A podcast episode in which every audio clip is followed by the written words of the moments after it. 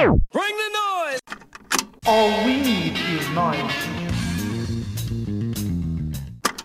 What the hell? Olá a todos, o meu nome é João Pardal e este é o podcast All We Need Is Noise. Este foi um episódio difícil de fazer, porque envolve a figura recém-falecida de Charles Bradley. Difícil porque exige responsabilidade de fazer um podcast que faça jus à memória do cantor norte-americano. Afinal de contas, sou apenas um jovem que tem uma paixão imensa pela música que ouve. Charles Bradley teve uma vida dura, de trabalho, de injustiças e, sobretudo, de solidão. Mas estes últimos seis anos teve a oportunidade de deixar a sua marca no mundo. Why it is so hard to make it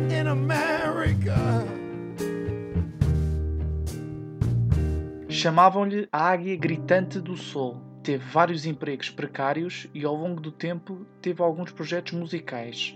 Um deles consistia num espetáculo de tributo ao seu ídolo de sempre, James Brown. Chegou a conhecê-lo e relatou o momento durante o talk show do Larry King. James Brown, o padrinho do soul, reconheceu o talento que já na altura emanava Charles Bradley. When I met James by myself at the Hippodrome in San Francisco, he looked me up and down. He said, I'm not going to let you get on my stage, young man. He said, You better go back to New York and go to the Apollo Theater because I can see you got talent inside you. And I always, when I do something, my mama always say, When you do something, put your heart into it. Act like this is the last show you're going to do. And that's what I do. Num desses concertos de tributo, Gabriel Roth, um dos fundadores da Deptone Records, ficou interessado pelo músico.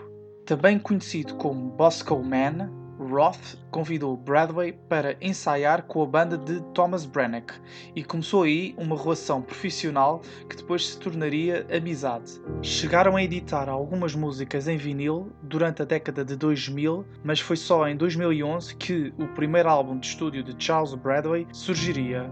Numa entrevista ao site Face Culture, Thomas Branagh disse que o processo de composição do primeiro álbum de estúdio não era apenas uma viagem nostálgica ao soul, mas sim continha temas com densidade musical, algo que, na opinião do músico, tornou o álbum ainda mais impactante. Immediately, I could tell that this was a whole different thing. That this was not just a nostalgic, you know, a couple of songs or throwbacks or anything like that. This was like really unique and really like really soulful.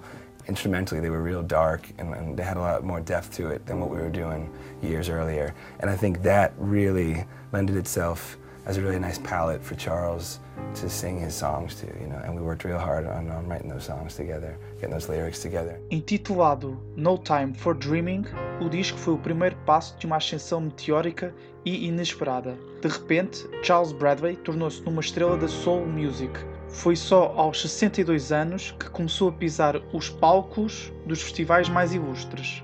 Assumidamente um homem crente, Charles Bradley, nessa mesma entrevista, refere que cada pessoa nasce com um dom e é através dele que podemos fazer coisas fantásticas no mundo. I believe in one thing that uh, we all was born with the gift inside of us. And the gift that God give you, you give it. And I feel that by me giving, God is sustaining me to give more.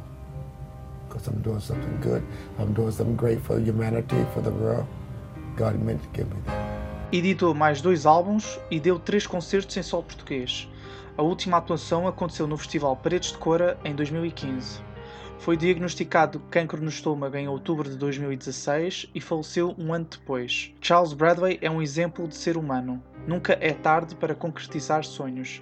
Se quiserem conhecer melhor esta figura, aconselho vivamente que vejam o documentário Soul of America. Obrigado pela inspiração e até sempre.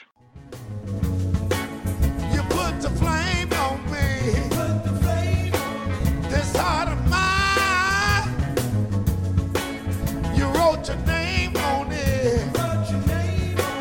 With such a style. Bring the noise! All we need is noise. What the hell?